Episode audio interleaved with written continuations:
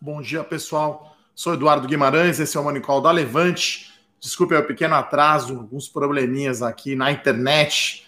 Está tudo certo, tá? Então, todos os dias aqui, esse Morning Call da Levante, com todas as notícias que você precisa saber para começar o dia muito bem informado no mercado financeiro. Né? Então, vou falar hoje aí sobre os protestos aí nos Estados Unidos, né? É, a violência lá em Minneapolis, né? Um, um, aumento muito grande aí do desemprego e, e, aqui no Brasil também a gente viu isso. Tem a questão aí da lei de segurança lá de Hong Kong, que acabou sendo aliviado, né? É, tinha um temor aí que pudesse voltar a guerra comercial Estados Unidos e China. Uh, é um dia aí de poucas notícias aí no cenário corporativo, né? Alguns resultados aí das empresas da Embraer, da Latam e da Cosan. E é isso. Então, vou começar aqui o nosso Morning Call. Se não está inscrito ainda no nosso canal do YouTube, vai lá, levante investimentos, faça a sua inscrição, deixe sua curtida e clique na notificação para saber quando a gente entra ao vivo.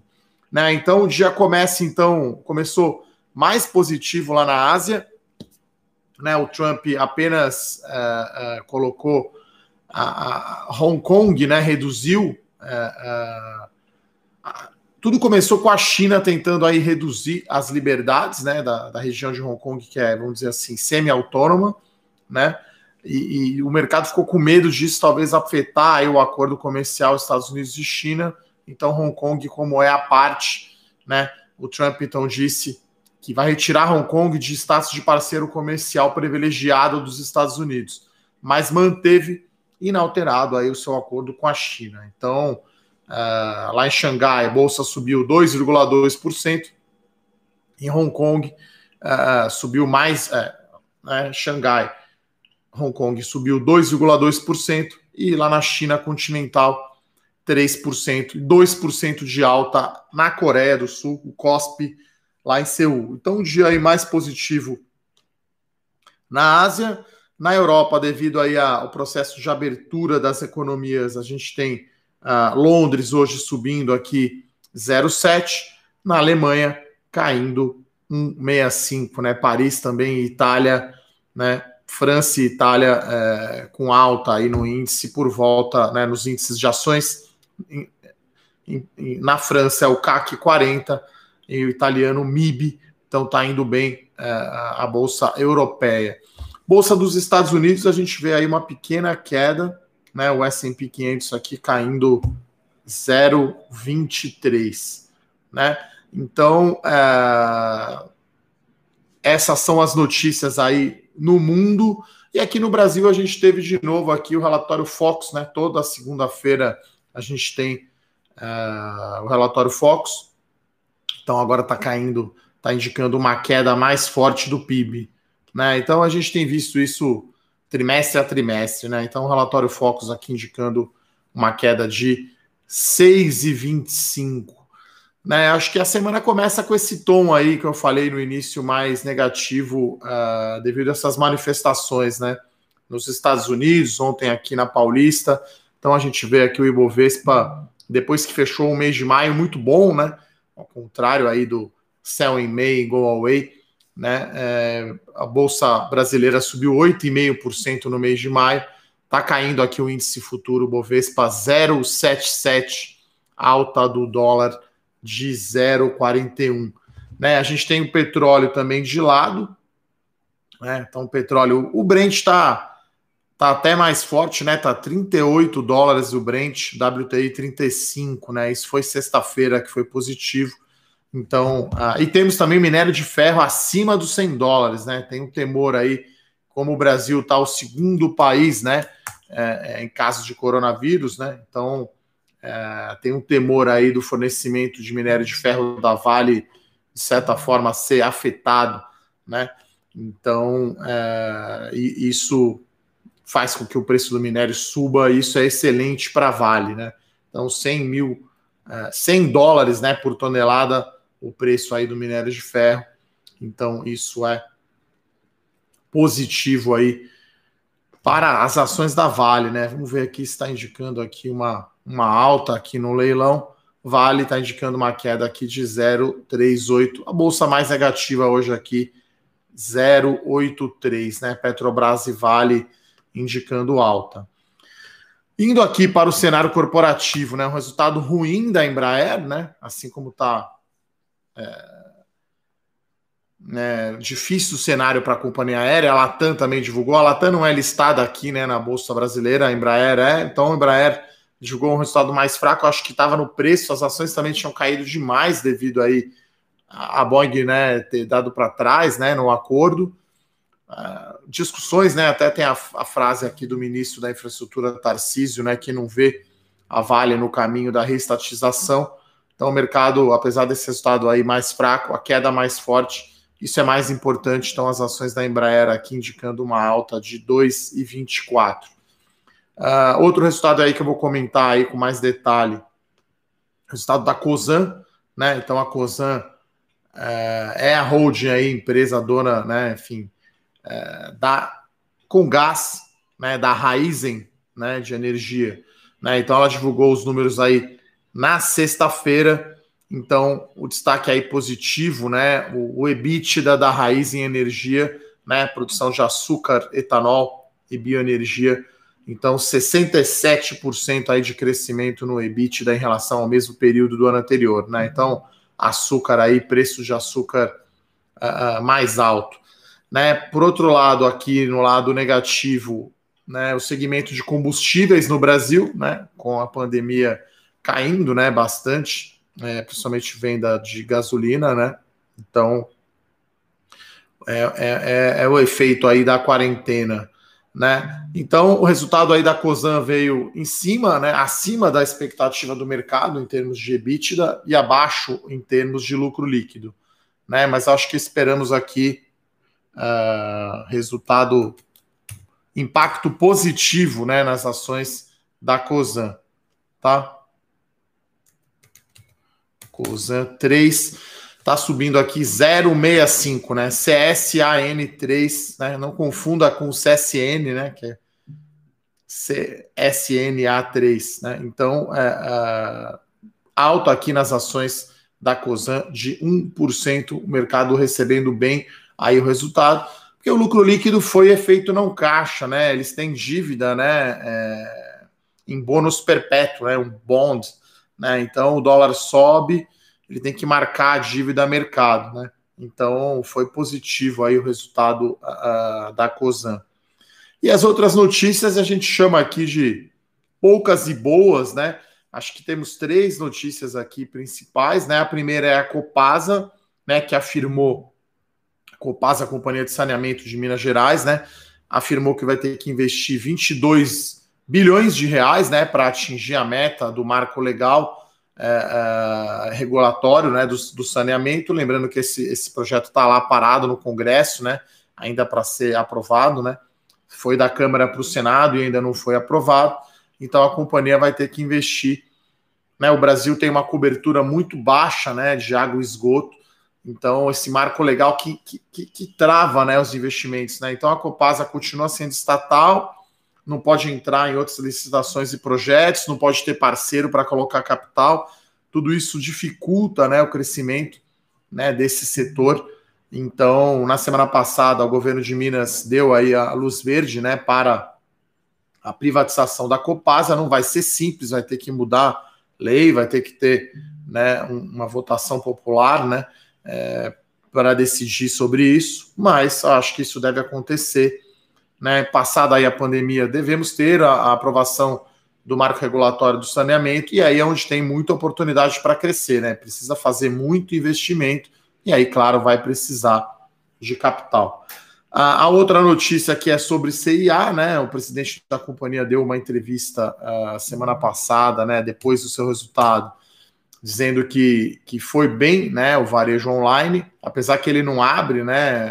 A CIA não abriu do seu total de vendas, quanto quanto efetivamente foi online, né? Deu só que o crescimento foi, né, no, no, no trimestre, cresceu 53% a venda online, né? Só no mês de maio foi 500% de crescimento em relação ao ano passado. Então, as companhias estão, né, forçadamente tendo que fazer essa transformação digital, né? As lojas fechadas, a, a, a quarentena aqui em São Paulo foi adiada, né? A volta aí à abertura da economia para o dia 15 de junho, né? Então teremos aí mais duas semanas ainda aí de isolamento.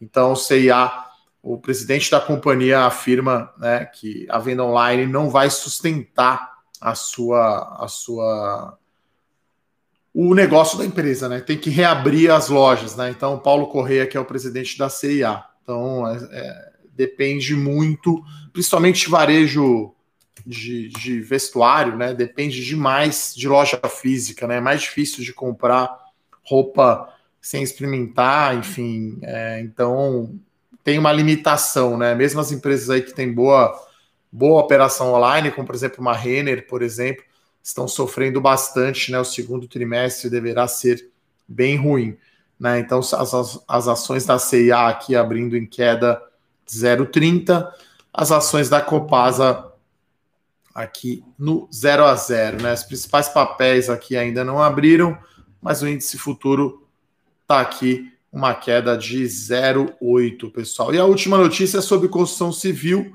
né? Que eu acho que o setor aí de média e alta renda vai sofrer mais, né? Com, com, com a demora um pouco maior na volta, né? Da quarentena, né? Então, é é, esse é o problema, né? Você vai ter uma, uma demora para reabrir o stand de venda. Né? Então, é, é mais negativo para o setor de média e alta renda. Né? Então, é, você tem aí Direcional, MRV, a própria Tenda, que são as empresas mais focadas aí em Minha Casa Minha Vida, tendo alguma coisa, fazendo alguma iniciativa para vender online, né? Então, na média alta renda, eu acho que é mais difícil. Você tem apartamentos mais customizados, as pessoas geralmente estão trocando né, de apartamento. Não é o primeiro imóvel, como é o caso da baixa renda. Então, eu acho que será um trimestre bem fraco né, para as empresas aí, Cirela, Trisul, Ezetec, Elbor, Tecnisa, Mitre, enfim, todas as empresas aí mais focadas, Iven, né, as empresas mais focadas aí na, na, na média e alta renda, com estande fechado, vai ser focar em vender estoque, alguma iniciativa online, uma venda bem mais fraca, porque o estande está fechado, sem lançamento, né? Então, acho que nisso aí a, a, o setor aí, o segmento, né? Minha casa, minha vida, mais voltada a baixa renda, pode ter um desempenho melhor, né, do que o setor de construção civil mais focado na média e alta renda. Então, essas eram as notícias aí do cenário corporativo, né? A gente tem pouca notícia, o mercado aqui gostou do resultado da Embraer aí, 3,5 de alta, né? Mesmo tendo prejuízo. A Cosan 0,35 de alta, a Copasa caindo 0,38 e a CIA caindo 0,11, né? Se a gente for aqui para as consultoras, Cirela está subindo 0,18 Exetec caindo 1,20, a gente não vai ter uma tendência clara, né? Aí vem caindo 1%. Vamos ver aqui a Trisul, isso para falar aqui só das, das principais empresas, né? Então, é, esse é o cenário. Petrobras abriu aqui caindo 0,7, Vale também caindo, mesmo com a alta do minério de ferro. Os Minas continua aí uma alta bem forte aqui nas ações da Uzi Minas e da Gerdau né? Acho que tem esse efeito China uh, ajudando aí o aço. Uh, vou dar uma olhada então aqui, como sempre, pessoal, nas perguntas, mas antes, né, fiz aí atendendo a pedidos um mata-mata do setor de seguradoras, né? Então vou colocar o link aqui para vocês, né? É, falando de Porto Seguro e Sul América, né? Então, um vídeo do meu canal do YouTube. É, vou colocar aqui para vocês né? Se vocês não assistiram ainda, mais um episódio da série Mata Mata lá no meu canal do YouTube. Sul América ou Porto Seguro, não vou falar qual eu prefiro aqui, vou deixar o suspense para você é, ir lá na é, lá no meu canal do YouTube, tá, pessoal? Vamos lá então nas perguntas, né? Ó, Maurício, o setor de agro é um setor muito bom mesmo, né? Acho que é o, o, Brasil tem aí uma vantagem competitiva, né? Então a gente tem Brasil Agro, tem CLC, né? É, tem Terra Santa, então é, são, são empresas aí que estão indo. É, tem, tem São Martinho, né? E, e enfim, que é açúcar e álcool, né? Então, realmente, o setor de agro indo bem, e claro, aí o mercado uh, uh, antecipa. Uh, a André pergunta aqui qual é a nossa visão para o mês de junho. Olha, é difícil ligar a bola de cristal aqui, né? É, a gente viu aí, como eu falei, o mês de maio, o Ibovespa subiu 8,5%, né? É, foi, acho que a alta de maio foi mais surpreendente, vamos chamar assim, né, do que foi o mês uh, uh, de abril. Eu acho que vai continuar a correlação alta entre Ibovespa e S&P 500, a bolsa dos Estados Unidos, né? Então estou pegando aqui o desempenho acumulado no ano aí até sexta-feira, né, dos principais índices. Então o S&P está acumulando uma queda somente de 6%, né? Então, com toda aquela queda fortíssima no mês de março, a bolsa americana está quase no azul, né? Está quase no zero a zero. Então, né, aquele, aquela chuva de dinheiro aí do Fed jogando dinheiro na economia, né, mesmo com desemprego alto, até essas manifestações aí nos Estados Unidos que não são tão comuns, né? Inclusive o Trump devido à manifestação lá em Washington, na Casa Branca, foi para o bunker, né? Então, menos seis, né? O S&P no ano, né? O Ibovespa ainda é as piores bolsas do mundo, né? Se você olhar em dólar, então é pior ainda, mas o Ibovespa ainda cai 24,5%, né? Então, uh, eu acho que tudo vai depender de comportamento de bolsa americana e agora junho, né? Tá, espero que a gente chegue no, no, pico ali do coronavírus. Né? O Brasil já é o segundo país né, em número de casos, então é, isso está realmente incomodando bastante, né? E o mundo preocupado com o Brasil, Estados Unidos, né? A gente está falando uh, de, de no, os Estados Unidos barrando o voo vindo do Brasil, a China preocupada que, dada, dada a proliferação aqui do coronavírus, o, o são 515 mil casos, né, pessoal? 30 mil mortes, né? Então, é, realmente continua a avançar. Parece que a gente está longe aí do pico, né, da pandemia, né? Não, não dá para ver que a curva achatou. Então, vamos ver se junho a gente vai ter reabertura, né? A gente teve alguns estados do Brasil reabrindo varejo. Acho que maio foi o pior momento, né? Mas a gente tem ainda o coronavírus, né? uma contaminação, uma contaminação muito alta. Então, André, é, continuo falando o que a gente estava falando antes, né? Eu acho que no curto prazo aí a gente vai ter alguma coisa entre 80, 75, 80 com 100 mil pontos, né? Então, eu acho que agora as, as, as altas na bolsa serão mais graduais, né? A gente acha que não vai ter altas assim tão fortes né, subiu 10% em, em abril, 8,5% em maio. Fosse dar um palpite aqui, aí é por palpite, né? A gente não consegue prever. Se eu soubesse o futuro, eu não estava aqui, né? Fazendo esse morning call. Aí meu palpite é que vai ser uma alta mais moderada aí, alguma coisa, pouca coisa acima de 90 mil pontos nesse mês de junho, tá? Mas aí é pura previsão, a gente tem que aguardar realmente a abertura aí da, da, da economia, acho que isso é essencial, né? para a projeção. Bom, o Diogo tem uma pergunta interessante aqui, né? É, ele quer saber sobre o consenso Bloomberg, né? Então, é, todos os analistas, né? Eu já fui analista aí de banco de investimento, né? A gente manda, né, para Bloomberg os números, né? Então, solta aí uma prévia de resultado ou uma atualização de projeção, Diogo. Os números ficam lá compilados na Bloomberg, né? Então, todos os bancos de investimento, todos os analistas mandam as informações para lá eles compilam, tá? Então, é, tem bancos que às vezes não colocam a projeção lá, né? Fica o número restrito a clientes, né? Acho que é o caso, talvez, aí de Bank of America, Merrill Lynch, por exemplo, Credit Suisse, enfim, nem todos talvez colocam lá as suas projeções, né? Quando você olha lá na Bloomberg a função uh, consenso, né? Você tem lá o número de estimativas, né? e você tem quantos analistas cobrem cada papel. Então, acho que é importante aí, enfim, explicar como funciona isso. Né? Então, são os próprios bancos aí, analistas, que, que mandam para Bloomberg né? É, essas informações. Uh, bom, o Joaquim pergunta aqui como comprar dólar na Bolsa de Valores. Olha, você pode comprar, né? Acho que tem duas tem duas opções, né? Até três, né? Acho que duas são as mais simples, né? Um é você ter fundo cambial, né? Então, sei lá, você vai viajar, você tem o dinheiro em reais, você quer ficar protegido, né?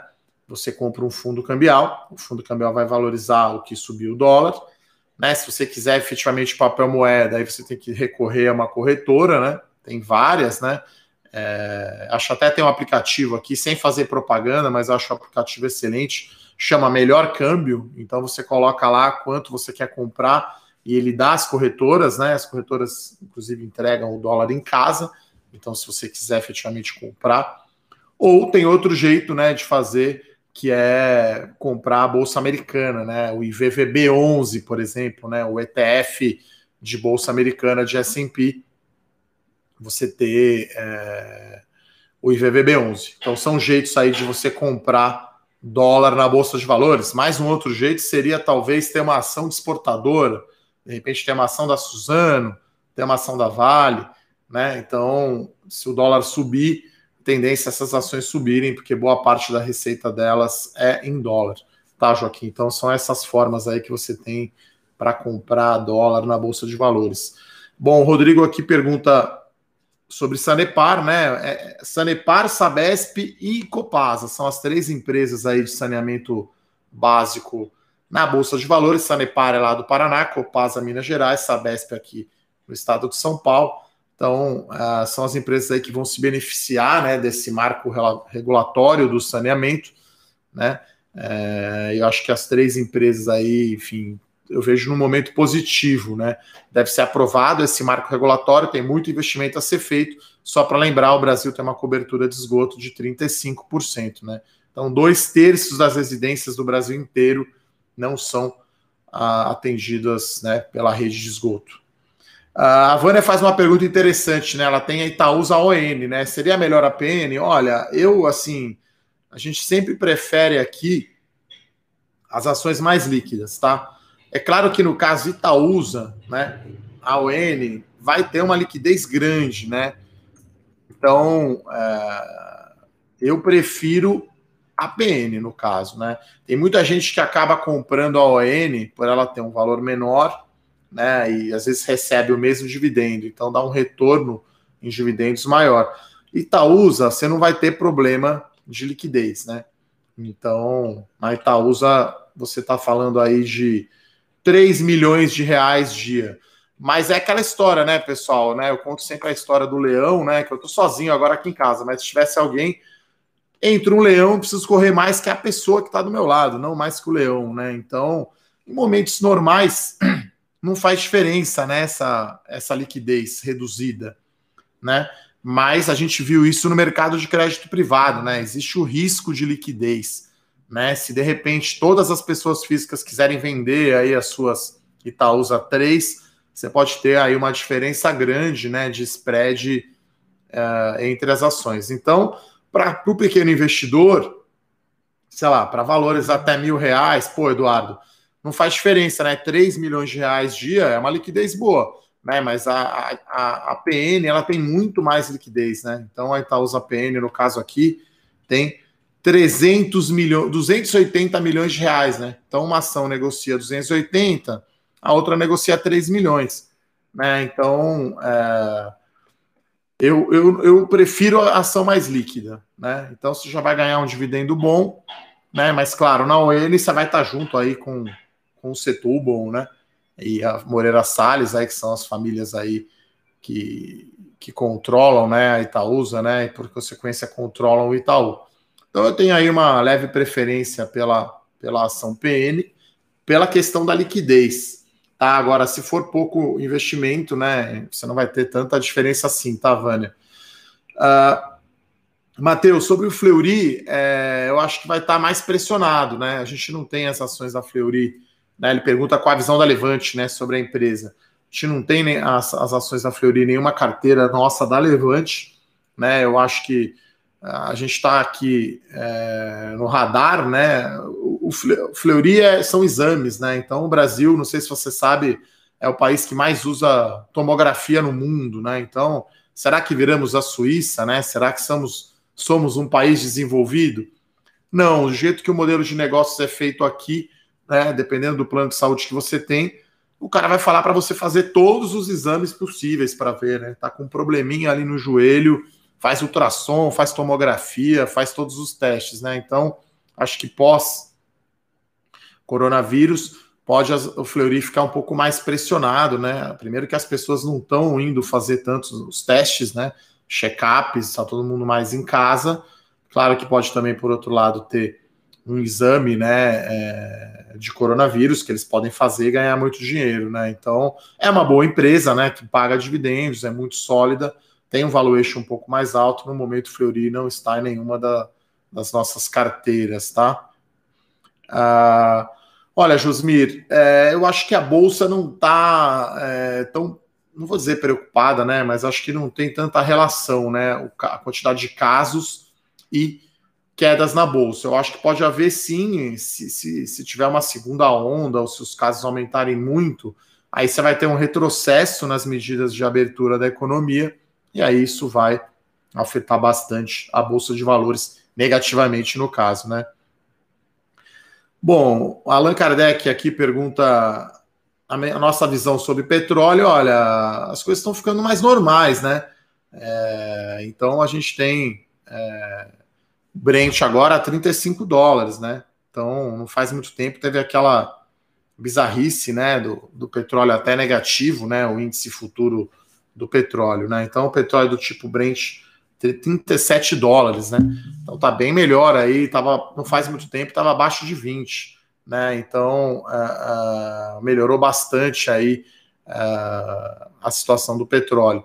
Muito difícil saber, né, a visão, né? Eu acho que houve um ajuste, né, ou vai haver um ajuste, principalmente nos Estados Unidos, que tem um custo de produção mais alto, né, um petróleo de xisto, né, uh, em vez de, do, do, petróleo ficar nos navios, tem que ficar em depósito no continente mesmo americano.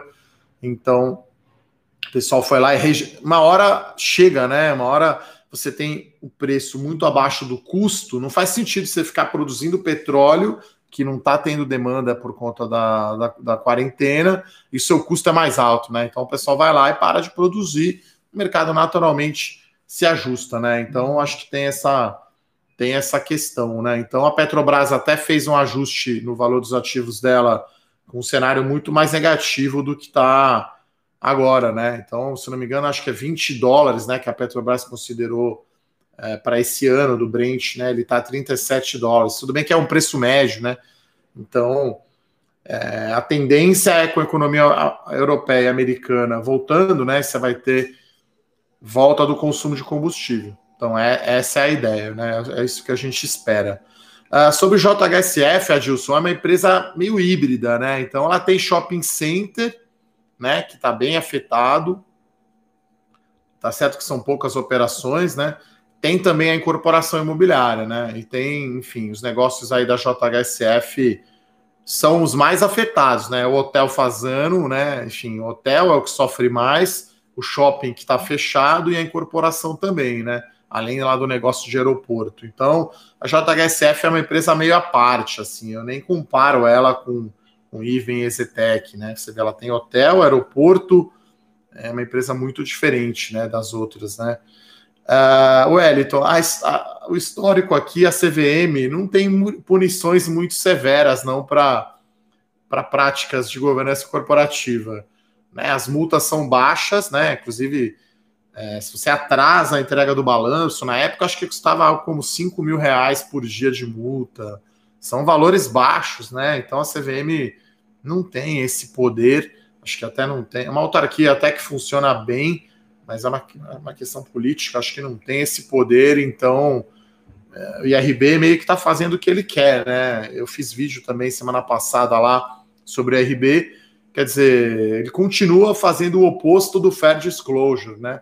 Todo mundo querendo saber sobre a questão das reservas, né, da SUSEP, ele faz apresentação para cliente respondendo, não coloca no site do próprio RB, não coloca na CVM né? A questão da saída do contador, Então, ele continua não fazendo boas práticas de governança corporativa. Daí eu posso intuir, talvez, que ou eles não sabem o que eles estão fazendo lá, estão perdidos, pode ser o caso, né? Mudou a, a, a diretoria, mudou o conselho, ou, enfim, a prática, né, a notícia é ruim, então eles não estão divulgando. Quer dizer, a gente vai ter que aguardar aí o balanço para saber sobre o andamento, né?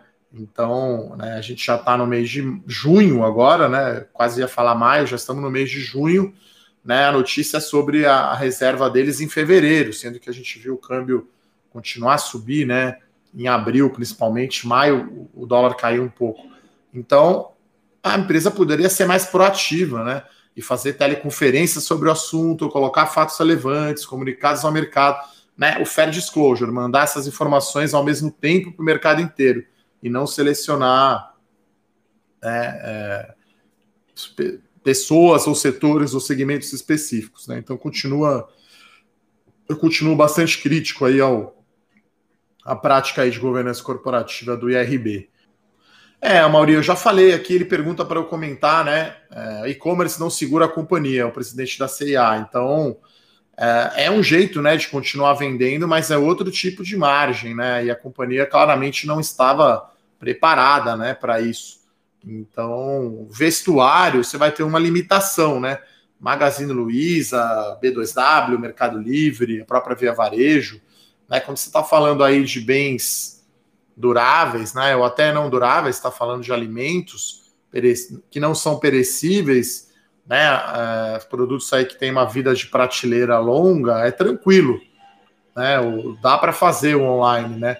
Roupa, alimento perecível já é uma situação bem mais complicada, vai ter uma limitação, né, para você crescer, né? Então, tanto que Renner, eu acho que é menos que 10%, a própria farmácia, né, Droga Raia e Panvel, que é grande, Panvel é 10%, né? E, e a própria Centauro, que você está falando de material esportivo, né, de artigos esportivos, a gente está falando de menos de 20% no online, né? Então, o Magazine Luiza já tem mais da metade né, da sua venda online. A B2W, 60%. O Via Varejo está em 34%. Então, a vida aí do vestuário fica mais difícil. Uh, Nivaldo, ele pergunta entre Bradesco ON e PN. Eu vou preferir a PN. Eu vou preferir sempre o mercado mais líquido. Eu estou numa sala, vou preferir uma sala com uma porta maior. Quando não tem pânico nenhum, tranquilo, né? Você está num lugar menor. Uh, acho que essa é a metáfora que eu faço aí quando você compra uma ação né? Então, melhor tá numa ação mais líquida, né? Se você precisar sair. Agora, se o call for só puramente dividendos, faz sentido, né? Você comprar a ON, né? Que vai ter um preço menor, né? Ela é menos negociada, talvez tenha um preço menor, e você vai ter mais retorno em dividendos, né? É, então, se o call for puramente dividendos, faz mais sentido aí, pode fazer sentido ON. Eu prefiro PN, né? Bradesco já esteve na nossa carteira Melhores Ações, é a BBDC4. Itaúsa na nossa carteira de dividendos, Itaúsa 4. É... Ó, o Cid pergunta aqui, né? Compensa ter Banco do Brasil e BB Seguridade na carteira? É, na verdade, né, na minha opinião, não faz sentido o BB Seguridade ser, separado do Banco do Brasil, né? Eles optaram por isso. Eu até comento um pouco lá no meu vídeo. BB Seguridade é muito diferente de Porto Seguro e de, e de Sul América, né? Você tem ali mais de 70% é fundo de previdência, né? Curioso que seguro de veículo está no Banco do Brasil e não no BB Seguridade. O BB Seguridade faz muita venda que a gente chama casada, né? O tal seguro prestamista, por exemplo, né? Você, você é, tem um financiamento imobiliário, você faz seguro para ele. Então tem várias coisas que a, a, rede de agências do Banco do Brasil ajudam na venda e aí você tem uma margem, né, um retorno sobre o capital muito alto, né? Você não, o BB Seguridade não tem o custo todo das agências, né? Ele tem as comissões, os FIIs, né, que a gente chama, uh, na venda desses seguros, desses produtos. Né? Então, seguro rural, 30%, seguro de vida, 30%, e o prestamista, que é esse seguro complementar, né? Então, é, é, é, bom, né, ter as duas, mas são riscos diferentes, né? Eu acho que BB Seguridade é bem menos risco do que Banco do Brasil. Uh, depende aí da sua carteira, né? Se você tem um peso aí no segmento muito, né, no, no financeiro muito grande.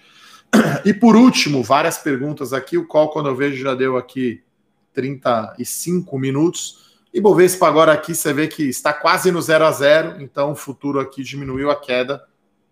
Tá? 0,15 só o futuro. Vamos dar uma olhada aqui, provavelmente o S&P 0,32, você vê, Brasil aqui descolando, né? Então, bolsa aqui quase no 0 a 0, Banco do Brasil aqui subindo 1%, Embraer, Cosan em alta, o setor de construção civil aqui em alta. Uh, Para terminar aqui a pergunta, desculpe, do Rafael, né? É, que, que, tinha uma notícia que as ações preferenciais PN, né, poderiam deixar de existir. Olha, todos os IPOs, né, têm sido praticamente só novo mercado, né? Então todas as empresas novas não têm PN. É mais difícil acabar, né, com, com, com a PN, né? Então a gente tem aí os bancos principalmente, então empresas mais tradicionais. É uma tendência, né? As empresas irem para o novo mercado. Por exemplo, Suzano aderiu ao novo mercado.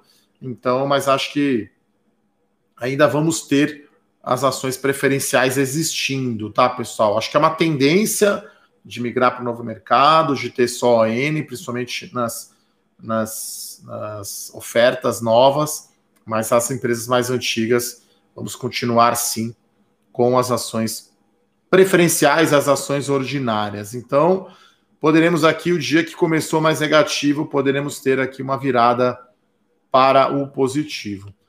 É isso, então, pessoal. Gostaria de agradecer então aqui a pergunta, né, a, as perguntas, né, e a participação uh, de todos. Desejar uma excelente semana. Até amanhã. Tchau, tchau.